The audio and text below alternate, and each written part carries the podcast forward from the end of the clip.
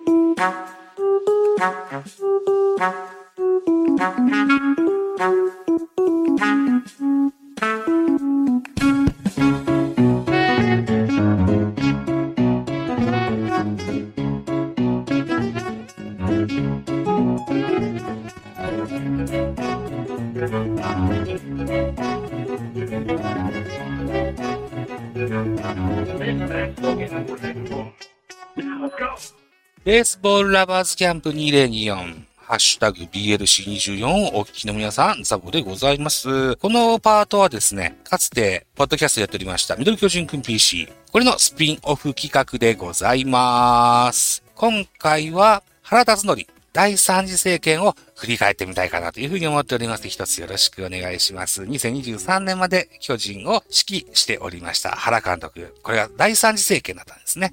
この第三次を振り返っていきたいというふうに思っております。実はミドル巨人軍 PC のかつてやってたやつでは原辰徳の第一次、第二次政権を振り返った回とっておりまして、ポッドキャストも残っております。もしよかったら聞いていただけたというふうに思います。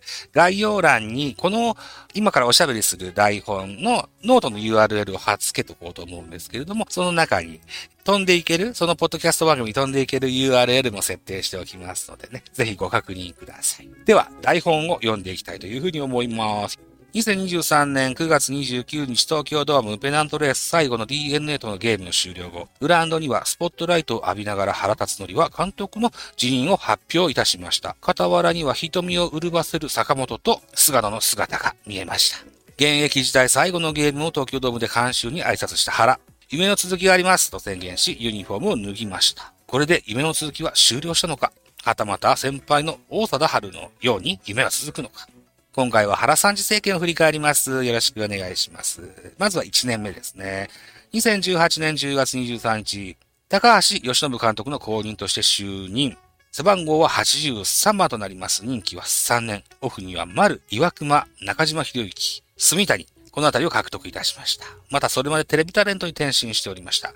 宮本和友と元木大輔講師として招集。宮本は投手総合コーチ、元木は内野守備兼打撃コーチに就任いたしました。これが功を奏しまして、それまで暗いと言われがちだったベンチに明るさをもたらしました。2019年7月30日、NPB13 人目となる1000勝を達成。9月21日、自身8度目5年ぶりのリーグ優勝を果たすことになります。この年は山口俊が最多勝、坂本隼人は40本塁打と MVP、そんなシーズンでした。日本シリーズは対ソフトバンクと行いましたが、4連敗で敗退といった苦渋を舐めた年でもありました。ちなみにこの年に安倍晋之助が引退を発表。現エースの戸郷翔征がプロ初登板を果たした年でもありました。新外国人にはビアヌーエバ、デラロサ、クイック、モーター、えー、この辺り入団した年、ドラフトでは高橋幸、横川、戸郷、増田陸などが、を指名しましたね。で、シーズン中には日本ハムとの間で鍵谷藤岡を獲得、巨人から吉川光と宇佐美を出したというようなシーズン中のトレード。あるいは楽天との間では、古川と和田蓮、このトレードも成立してございます。2年目、この年からは元木がヘッドに、宮本は投手総合コーチとなっております。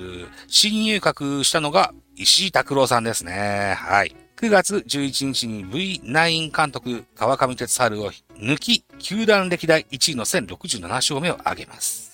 10月30日には2年連続のリーグ制覇 MVP は最多勝と最高勝率を上げた菅野。岡本が本塁打王と打点王の2冠です。しかし日本シリーズではまたもソフトバンクに4連敗のスイープを食らってしまうことになりました。この年のシーズン途中にロッテとの間で勝木と沢村博和のトレードが成立しておりますね。この年の外国人はサンチェス、ビエイラ、パーラーなどおりました。ドラフトでの入団は堀田健信、他は井上春人、山瀬慎之介、菊田などが入団しておりますね。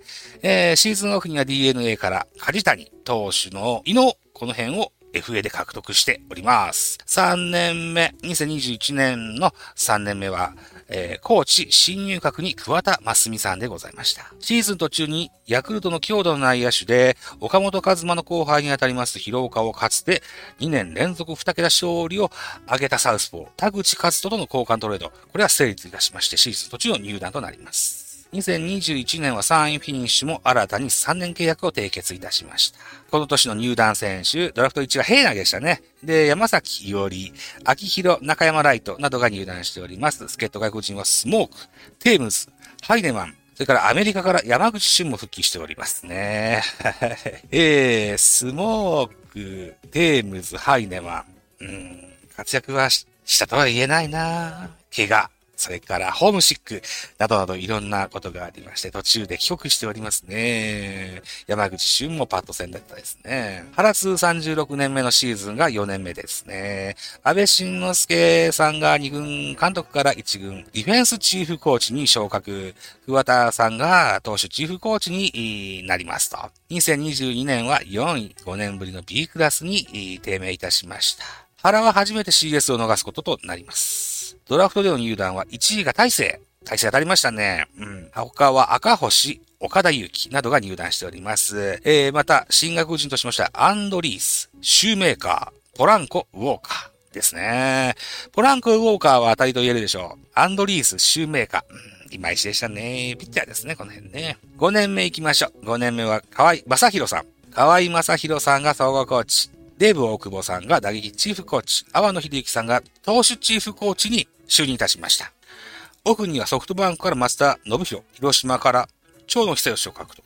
ドラフトで入団したのが1位が浅野、あとは門脇、田中千春など支配下によるドラフト入団5人プラス育成1位の松井、この辺が同時に1軍に登録されていた時期もありました。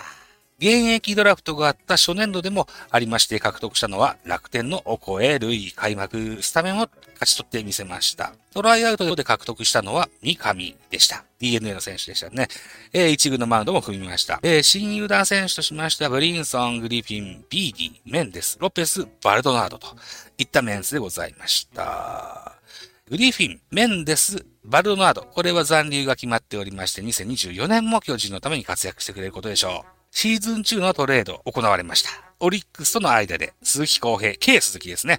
と、広岡が交換トレード。そして、ロッテとの間で、石川慎吾と小沼、この辺が交換トレードシーズン中成立してございます。2023年も4位で巨人では初の同一監督での2年連続 B クラスフィニッシュとなりまして、契約年を1年余して退任を発表となりました。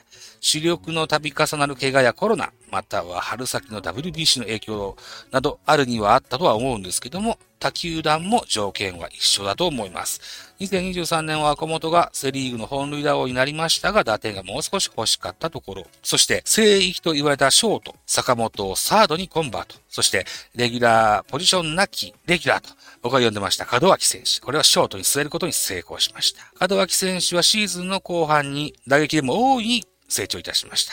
逆に、後半大いにバテた秋広優斗のシーズン、通じて活躍できるスタミナ増強、これにぜひ期待したいかなというふうに思います。投手陣はリリーフ陣が崩壊とされるも、後半は徐々に上向きとなりました。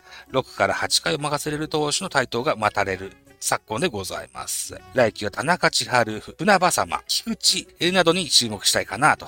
合わせて大勢の完全復活、これも期待したいかなというふうに思いますね。大勢が復活すると、中川が7回、あるいは8回に回せることができます。で、バルドナードですとか、ケラーですとか、このあたりの新戦力、高橋で、泉、今度この辺も期待したいかなというふうに思いますね。うん。で、2023年のシーズンは山崎伊織が7回のチャレンジを経て、最終ゲームで完封勝利。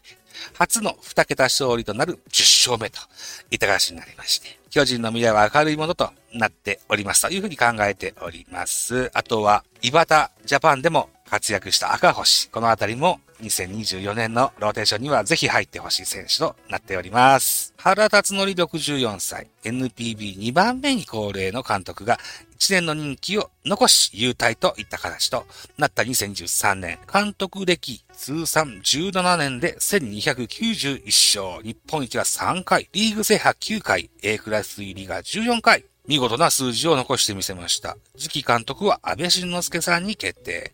二軍監督からヘッド格を経て、から監督となります。原さんと同じ経路をたどります。1年目からの優勝も視野に入れ、巨人ファンの期待は高まる一方でございます。鬼軍曹と言われてね、ファシズムなんてとも言われることもありますが、ぜひ安倍さんには冷静にゲームを見ていただいて、指揮を取ってほしいかなというふうに思います。ということで、BLC24 のミドル巨人くん PC パートでございました。語り部はザボでございました。ありがとうございました。この後も BLC24 ぜひ楽しんでやって。